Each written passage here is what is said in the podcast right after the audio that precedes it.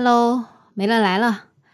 那个最近天还是那么热啊，然后我看到很多人都在想各式各样的办法去防暑降温，因为你也不可能一天二十四小时都待在空调里嘛。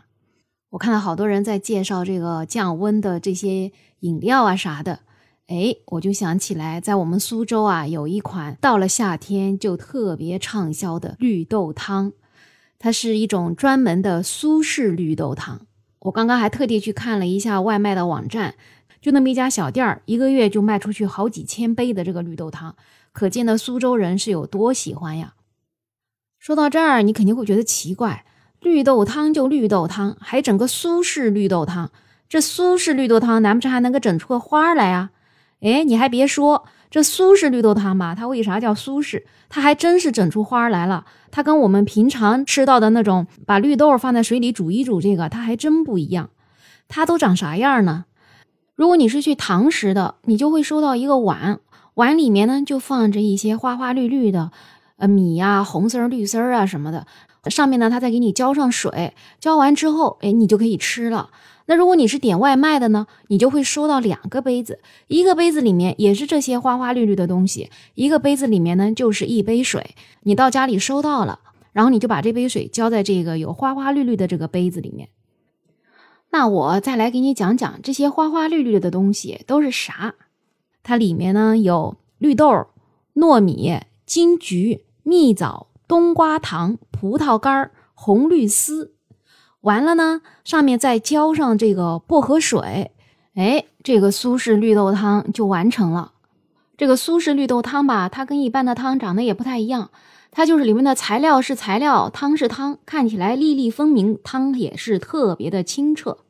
在夏天的时候看上去呢，就觉得挺凉爽的。那你说这能自己做吗？你还别说，这个东西吧，它自己做也不是那么难的。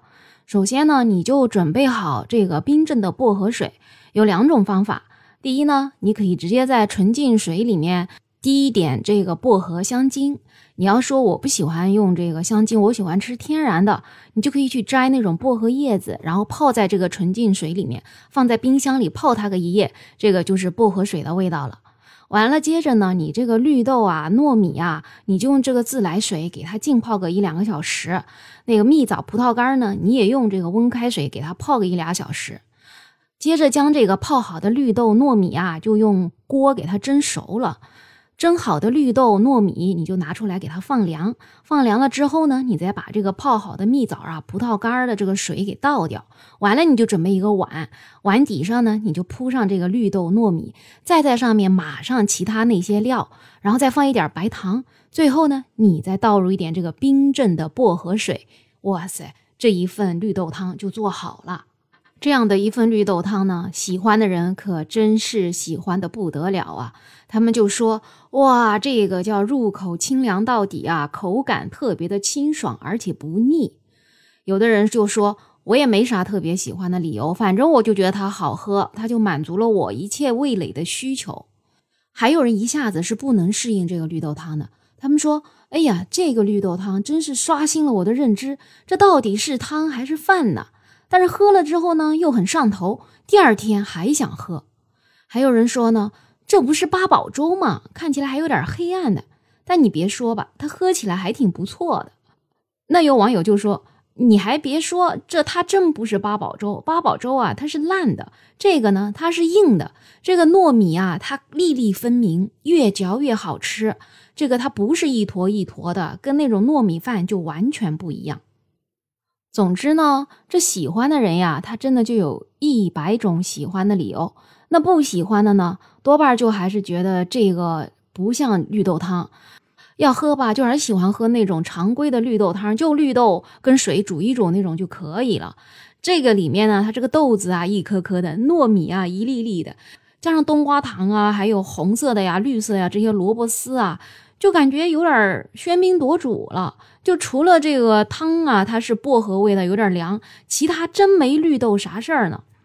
还有人讲这苏式绿豆汤不就跟五仁月饼差不多吗？就把五仁月饼倒到了水里面，拿水给泡一泡。你说这么多年这个红红绿绿的这个丝儿，你在月饼里面吃吃也就能忍了，怎么现在就到了绿豆汤里还喝到了呢？加上啊，你这一口葡萄干吃下去，还以为这饭馊了。那听到这儿，不知道你咋想呢？